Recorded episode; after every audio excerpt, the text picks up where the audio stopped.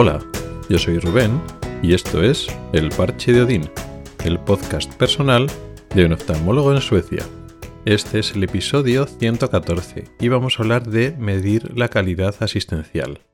Pero antes un poquito de actualización de lo que está pasando por aquí. La semana pasada explicaba que todavía no estaba llegando aquí la primavera, que estaba nevando mucho y al comienzo de esta semana parecía que la cosa estaba mejorando. Llevaba eso dos o tres días sin nevar y habían subido las temperaturas a 4, 5, 6, 8 grados a veces y poco a poco toda la nieve que estaba en los bosques, en los campos, pues poco a poco se está empezando ya a deshelar, a derretir y en el jardín de casa poco a poco parecía que se empezaba a ver, vislumbrar un poquito el césped. Pero ha sido falsa alarma, luego ha vuelto a nevar y se ha vuelto a cubrir. Y así he quedado del tema, digamos, en un perpetuo invierno justo antes de comenzar la Semana Santa. Estos días de puente eh, he aprovechado, solo dos días, a irme de viaje, a volver un poco a Gotemburgo. Tenía que solucionar unos temas del piso de alquiler que tenía allí en Gotemburgo. Ya está todo solucionado, ya ya he completado esa parte y he aprovechado también a ver a algunos amigos que tenía por allí. No a todos los que quería, porque bueno, algunos están ocupados también esta, esta Semana Santa y algunos que he podido ver no todo el tiempo que he querido, pero bueno, en general ha estado bien volver a encontrarnos personalmente, ponernos un poquito al día, etcétera. Hacer un poquito de vida social, porque claro, en la ciudad donde vivo ahora, que estoy casi recién llegado, llevo pocos meses, tampoco tengo casi vida social, Así que han sido solo dos días, pero ha estado bien. Y nada, ahora acabando de volver este fin de semana, parece que poco a poco la primavera va llegando. Ya hay menos nieve, lo mismo que en Gotemburgo ya no había nieve, es volver con el coche aquí a Lynn Shopping y volver a ver nieve, pero ya menos que cuando me fui. Ahora ves el jardín, todavía queda algunas zonas de nieve, pero ya se ve el verde. Y en los campos y bosques que hay alrededor de esta zona donde vivo ahora, pues también queda todavía nieve, pero no está todo nevado, todo cubierto de nieve como estaba cuando me fui. Y iremos viendo si poco a poco van subiendo estas próximas semanas las temperaturas y ya vamos dando carpetazo al invierno y ya comienza la primavera. Dejando ya ese tema, he obtenido bastante feedback positivo del último episodio, en el que estuve hablando de las copias de seguridad, en el 113 de la semana pasada. Me han escrito personas por privado y también en el canal de, en el grupo de Telegram, pues eh, comentando sus experiencias e intercambiando un poco de información. Agradezco mucho, muchas gracias por ese, ese feedback, esa retroalimentación. Creo que era la primera vez que tocaba de forma directa un tema tecnológico en el podcast este podcast no está específicamente pensado en tecnología, hay muchísimos podcasts de tecnología y no es el objetivo principal.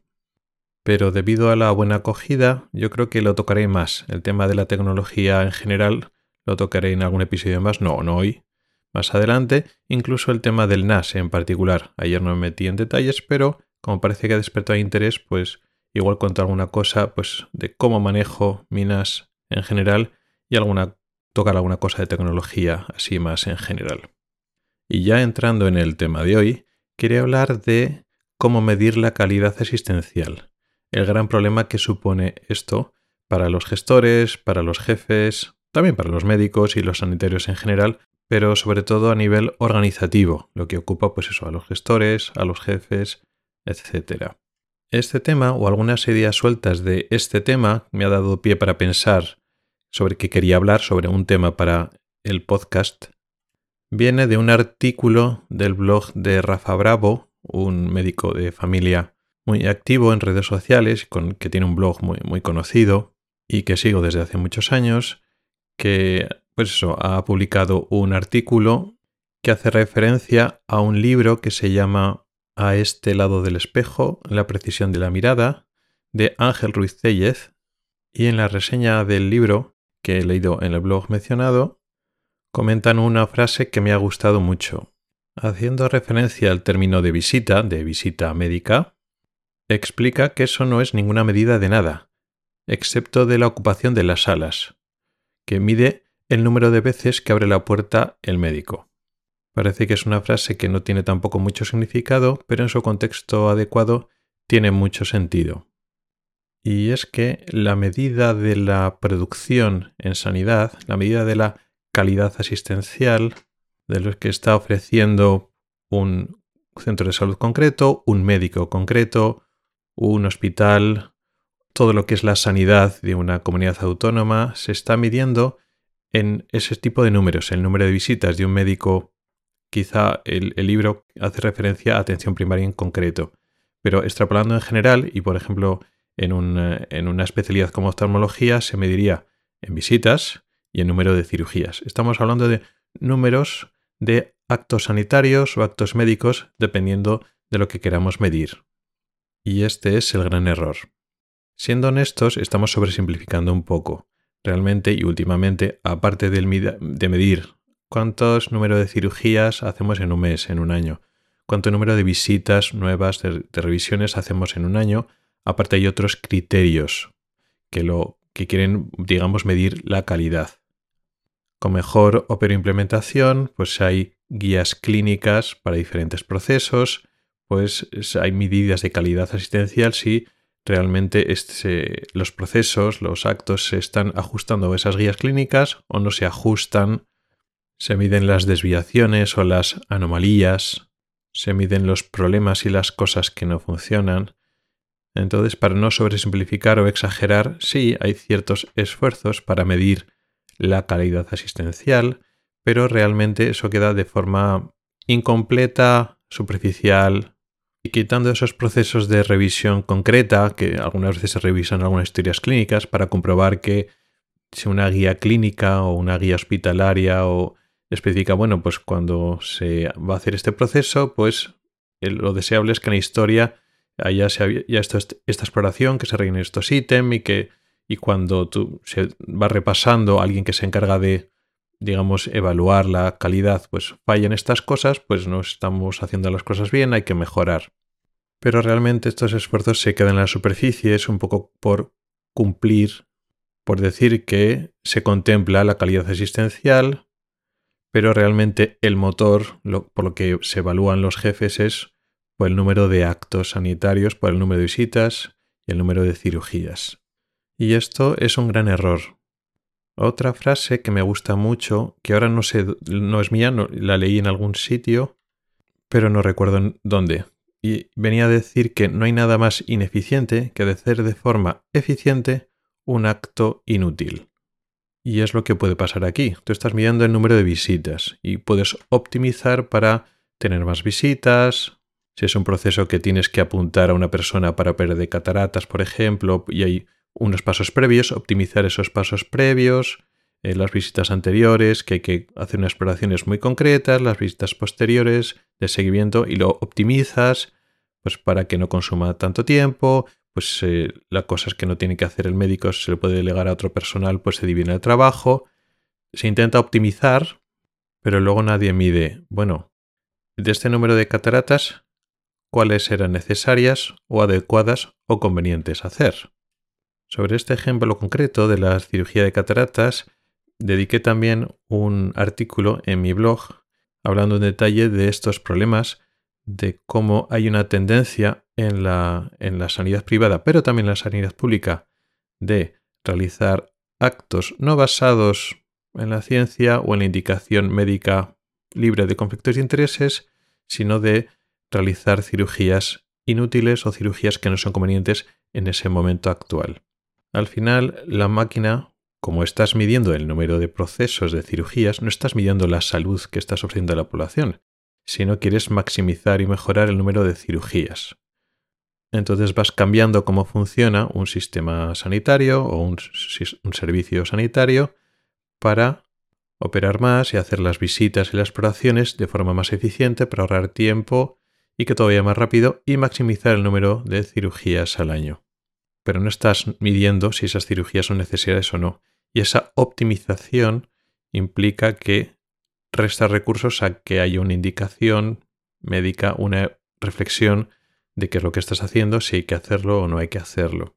El ejemplo de la cirugía de catarata es muy claro porque si estás operando a una persona que no necesite la cirugía de cataratas porque se maneja bien, no tiene una pérdida de visión que empeora su calidad de vida, está sometiendo un riesgo a, esa persona. Pero, y por no centrarlo en eh, oftalmología en concreto, pues este es un ejemplo concreto de operaciones y con las visitas médicas pasa lo mismo. Hacer muchas visitas médicas a procesos que no, no requieren o hacer más visitas de las necesarias no estás aportando más calidad, más salud, más prevención de salud a la población.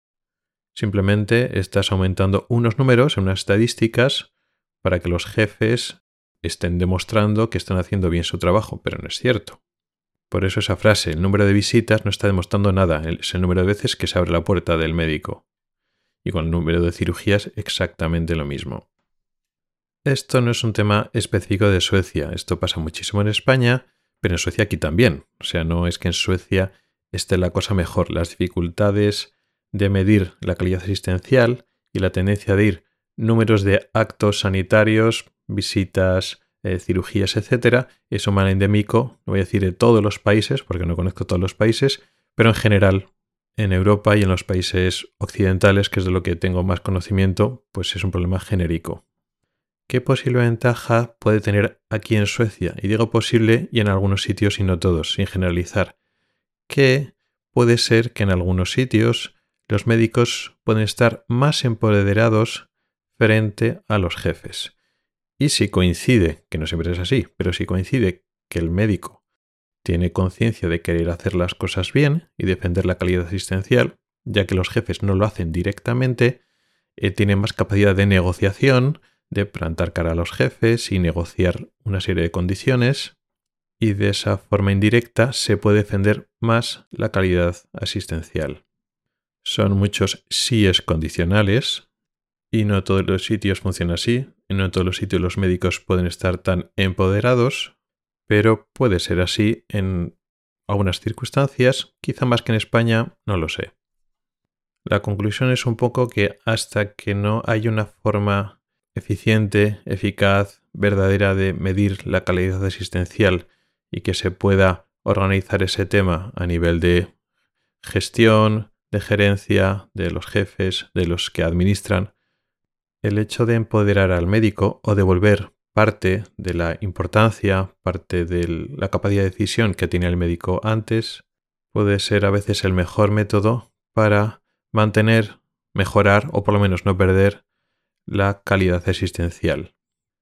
Y poco más, un poquito de reflexión sobre cómo funcionan los sistemas sanitarios Espero que mis opiniones te hayan sido útiles y sirvan para que pienses un poquito en este tema que al final se trata de nuestra salud y nos atañe a todos. Gracias por el tiempo que has dedicado a escucharme. Tienes los métodos para contactar conmigo en las notas del programa. He dejado también las notas del programa, los enlaces al artículo del blog de Rafa Bravo y también al artículo sobre la cirugía de catarata en mi propio blog. Nos oímos la próxima semana. Hasta el próximo episodio.